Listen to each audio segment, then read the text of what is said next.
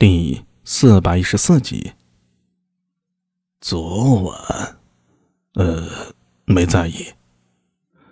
高大龙歪着头想了想，放弃了摇头。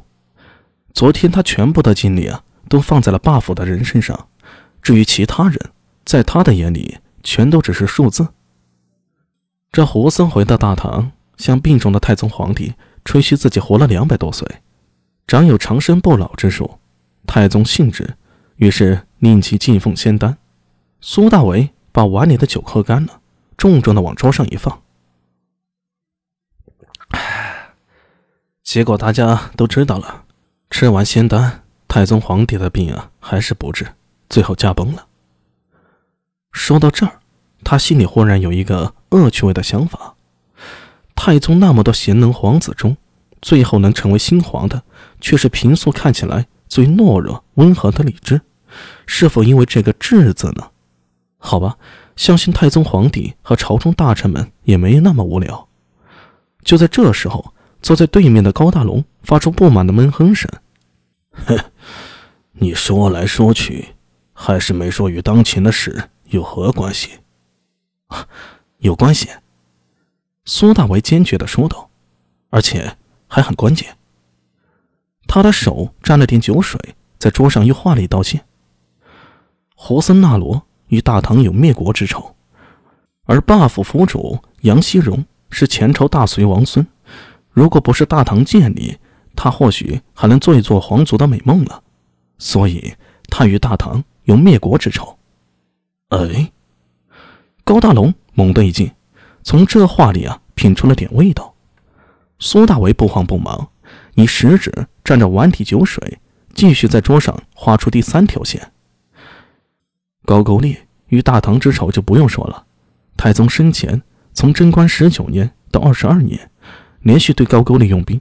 如果不是天不假年，只怕高句丽啊已经亡国了。所以高句丽与我大唐也是世仇。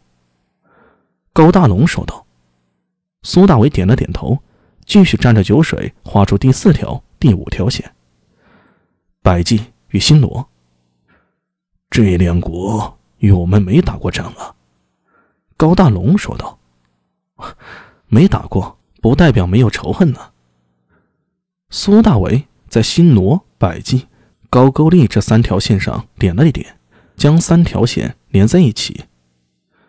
这三个国家古称三韩之地，他们向来是有外敌时一致对外，无外敌时又相互兼并，而我大唐对此三国。一向是推行的遇强扶弱之法，令他们彼此斗下去。说到这儿，苏大为又解释了一句：“当年汉朝经营西域啊，也是用的这法子。”这个我知道，哪个强大就打哪个，让他们势力均衡，不能让一家独大。高大龙伸手又给两人碗里倒上了酒。对，就是这个道理。所以你说百济和新罗？会怎么看大唐？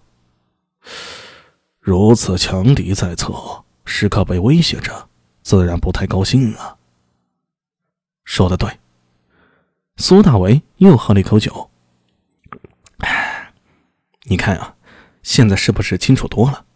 这些国、这些人，虽然来自天南海北，看起来八竿子打不到一块儿，但是他们都有共同的敌人，共同的利益诉求。我明白了。